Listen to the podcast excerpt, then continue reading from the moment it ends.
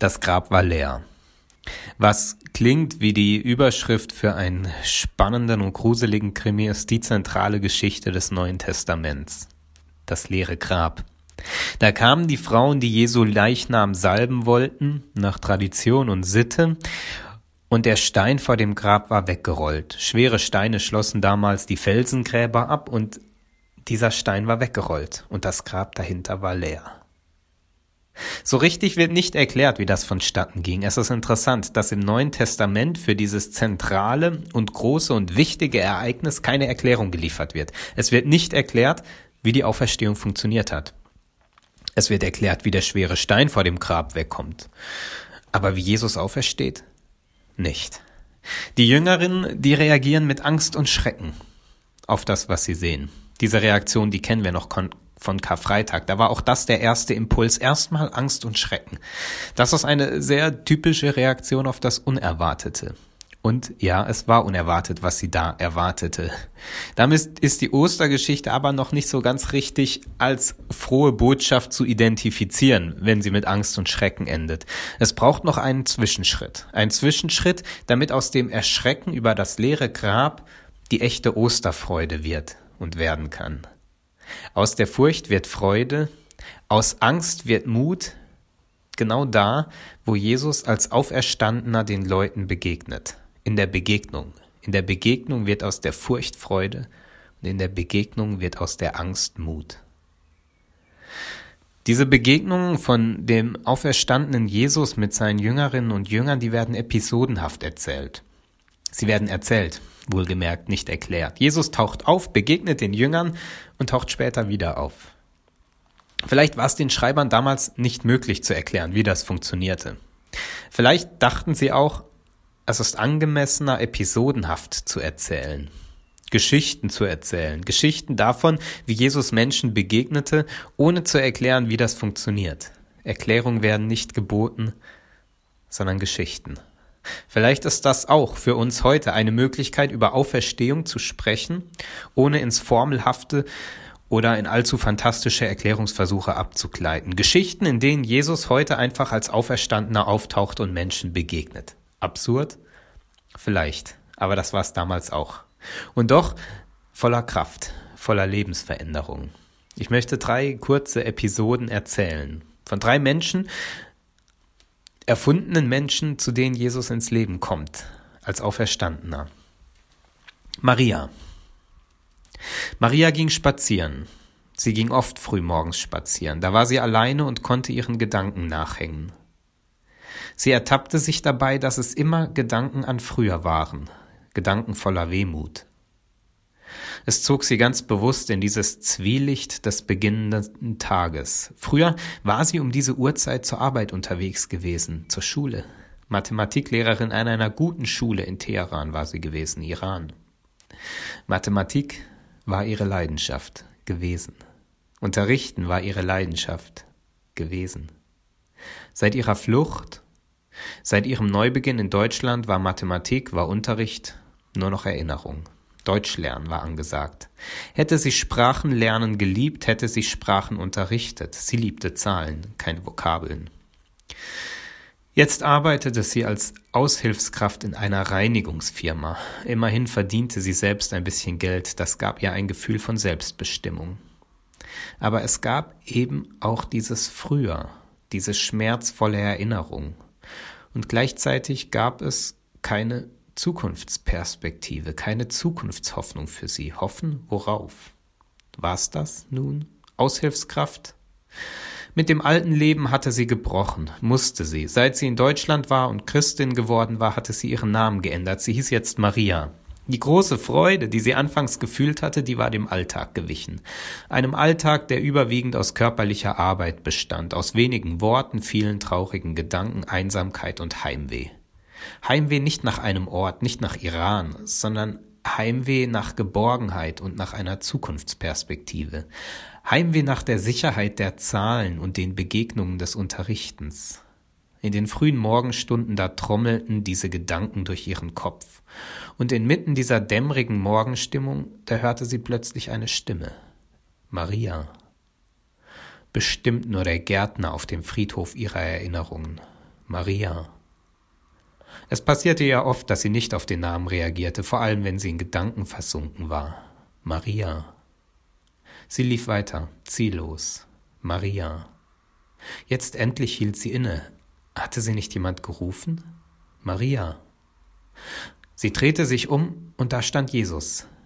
Und er sagte zu ihr, Maria, ich bin da, für dich, heute und morgen und immer. Ich bin da in deiner Traurigkeit und ich bin da in deiner Zukunft. Sie wollte zu ihm rennen, ihn halten, doch da konnte sie ihn schon nicht mehr sehen. Aber dafür konnte sie etwas Neues sehen, während die Sonne langsam am Horizont aufstieg. Zuversicht konnte sie sehen. Zukunft konnte sie sehen. Thomas, Thomas war ein kluger Kopf, ein rationaler Kopf. Manchmal kam er sich in dieser Kirchenwelt vor, als sei er nur von Gutgläubigen und Naivlingen umgeben. Er hielt sich gerne an die Fakten, und oft schon waren seine Beiträge, seine Analysen haarscharf und richtig gewesen. Einer war er, der sich nicht blenden ließ von frommen Worten. Natürlich, das war der Preis, nicht jeder mochte ihn. Einigen war er zu kritisch. Man muss halt glauben. Wie oft hatte er den Satz gehört? Er hatte tatsächlich mitgezählt, 53 Mal. Für sein Dafürhalten war das 53 Mal zu viel. Heute ärgerte er sich besonders. Im Austausch hatten wieder mal Gertrud und Waldemar erzählt, welch großartigen und unglaublichen Wunder die beiden diesmal erlebt hatten. Wunder über Wunder, so schien deren Leben zu laufen. Lächerlich, dachte Thomas. Ein grässlich naiver Mix aus Einbildung und Ausblendung von Fakten. Gewiss, manchmal stand er sich auch selbst im Weg, weil er alle Fakten wissen wollte, bevor er Entscheidungen traf. Vielleicht war er ja auch tatsächlich ein wenig langweilig, wie manche sagten. Und mitten da, in seinem Ärger und in seinem spöttischen Schimpfen, erschien Jesus. Er stand einfach da im Raum. Und er stellte sich vor. Hallo, ich bin Jesus, sagte er. Hm, sagte Thomas, na klar, und ich bin Mutter Teresa. Beweise es, sagte Thomas. Leg deine Hand in meine Wunde, sagte Jesus. Oh Gott, dachte Thomas, der muss wirklich, wirklich mehrere Tage tot oder im Himmel gewesen sein, um in dieser Zeit zu fordern, sich die Hand zu geben. Thomas sagte, ich gebe dir sicher nicht die Hand. Hast du nicht von Coronavirus gehört? Dort, wo ich herkomme, antwortete Jesus, gibt es keine Viren. Er trat einen Schritt näher und zeigte Thomas seine Hände, seine Füße, seine Wunden. Thomas staunte. Und Thomas berührte. Und Thomas glaubte. Jesus sagte, Thomas, jetzt glaubst du, weil du gesehen hast. Es wird in deinem Leben Momente geben, in denen du vertrauen musst, ohne sehen zu können. Es wird Momente geben, in denen du Mut für das Ungewisse brauchst. Dann war Thomas wieder alleine. Der Ärger war weg. Und er begann zu zweifeln an seinen Überzeugungen, und ob er nicht doch manchmal Mut für das Ungewisse finden könnte. Pete. Pete hatte einige markante Eigenschaften. Er war schnell. Er hatte kräftige Ellbogen und ein schwaches Rückgrat. Die optimalen Eigenschaften, um an verschiedenen Stellen schnell voranzukommen und Karriere zu machen. Keine Superkarriere, dafür fehlte es ihm an Substanz.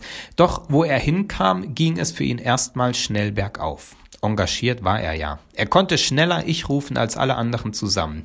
Und wenn es um Pöstchen und Ämter ging, da war er auch sehr engagiert. Man konnte auch sagen, dass er seine Ellbogen gut einzusetzen wusste. Und oft merkten die Leute es erst mit Verzögerung. Oh, da hat sich ja einer ziemlich durchgeboxt. Aber der gute Pete war dann auch oft schon bald wieder weg, auf zu neuen Projekten, neuen Vereinen, neuen Gemeinden. Und überall wurden so engagierte Leute gebraucht, Leute, die ich sagen konnten. Wenn es dann ans Eingemachte und an die echte Arbeit ging, dann wusste er sein Rückgrat einzusetzen und duckte sich weg. Und wie gesagt, er war schnell darin. Mittleres Management, Gemeindevorstand, Vereinsvorstand, Piet war rasant unterwegs und ab und an gönnte er sich Auszeiten, da musste er mal raus, auftanken, wie er sagte. Da fuhr er in sein Häuschen am See. Meist plante er dafür ein ganzes Wochenende und fuhr schon Samstag Mittag zurück, denn allzu lange hielt er es nicht aus mit sich selbst. Aber so ein Häuschen, das war schon was Feines. Mit dem Boot raus am Morgen einen Fisch fangen, Foto machen, Foto bei Facebook posten, Fisch entsorgen, duschen, Fisch, Fisch riecht ja so, und dann Ravioli warm machen und zurück in die Stadt. So lief ein Wochenende. Und auch dieses Wochenende war er wieder im Häuschen. Raus aufs Wasser, Fisch fangen, Fisch fotografieren, Fischfoto auf Facebook posten, duschen, wieder aus der Dusche raus und er roch den Fisch. Aber angebraten. Was? Angebraten Fisch, wie das. Er ging in die Küche und da briet der Fisch in der Pfanne. Jesus stand am Herd. Jesus drehte sich um und schaute Piet an.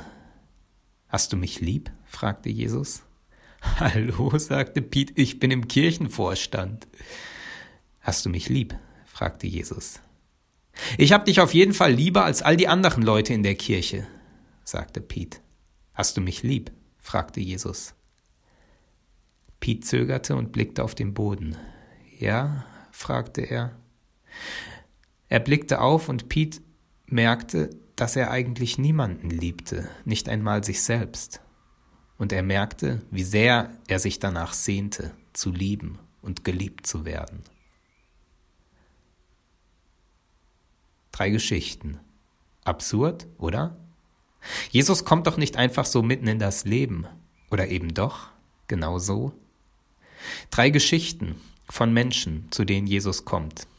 Und in dieser Begegnung ändert sich etwas. Da merkt Maria, ich bin geliebt. Auch hier, wo mich niemand kennt, habe ich Zukunft. Da fasst Thomas Mut, vielleicht doch mal einen Schritt zu wagen, dessen Konsequenzen er nicht absehen kann. Da merkt Ellenbogen Piet, dass in seinem Leben Liebe fehlt. Vielleicht haben die Evangelisten ganz bewusst über die Auferstehung so geschrieben, in Geschichten, um deutlich zu machen, der Auferstandene kommt, kommt in die Lebensgeschichten von Menschen mitten hinein, lebensverändernd, lebensspendend, Ostern eben. Amen.